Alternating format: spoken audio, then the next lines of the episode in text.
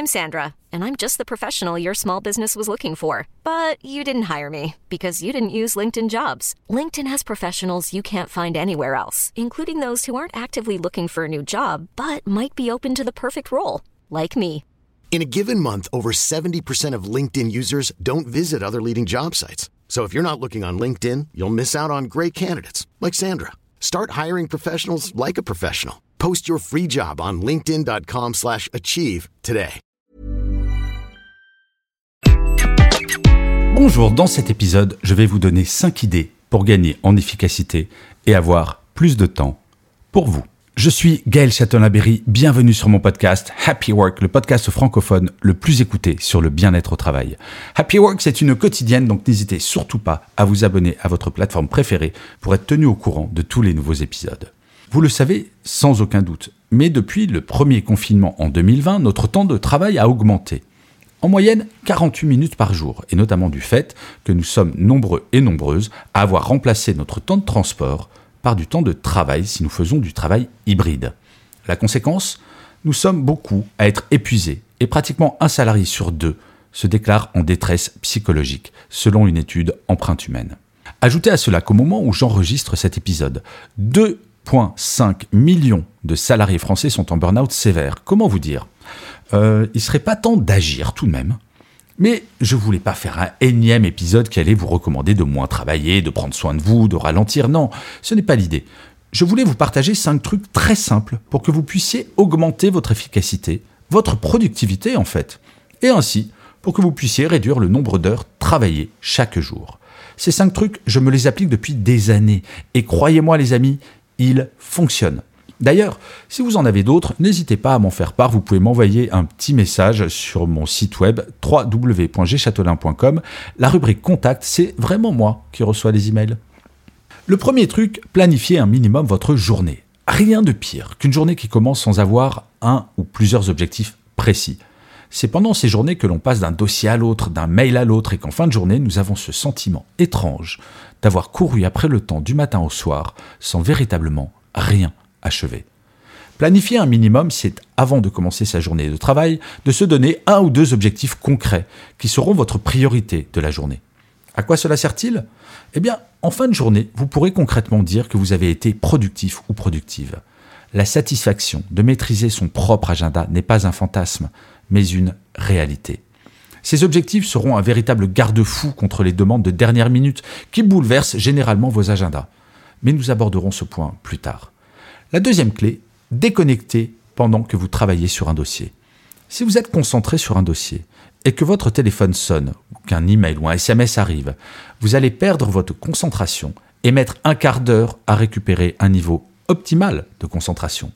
Quand vous souhaitez avancer sur un dossier le plus vite possible, coupez toute possibilité d'être interrompu. Même si vous ne répondez pas au téléphone, le simple fait d'entendre la sonnerie ou le vibreur vous fera perdre du temps.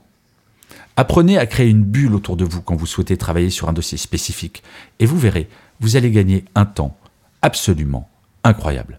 Le troisième truc, c'est de faire une pause toutes les 45 minutes. Quand vous travaillez sur un dossier, vous allez mettre 15 minutes pour être à 100% de votre capacité intellectuelle. Et vous allez rester à ce niveau pendant très exactement 30 minutes.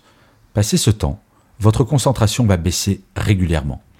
Si vous faites une pause toutes les 45 minutes, vous allez augmenter quotidiennement la quantité de temps durant laquelle vous serez à 100% de votre capacité intellectuelle et vous augmenterez ainsi votre productivité.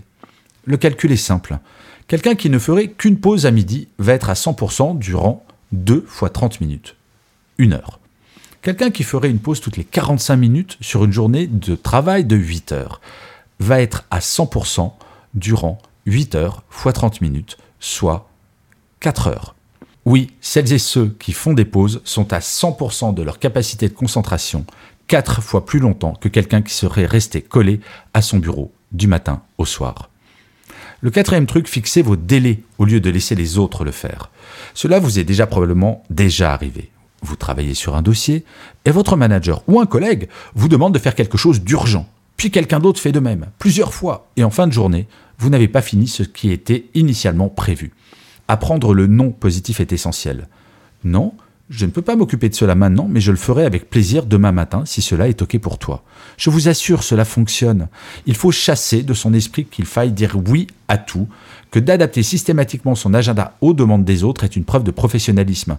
Vous devez reprendre la maîtrise de votre agenda.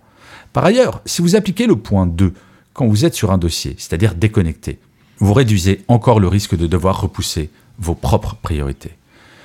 Et le cinquième et dernier truc, remettez à demain ce qui peut être fait demain.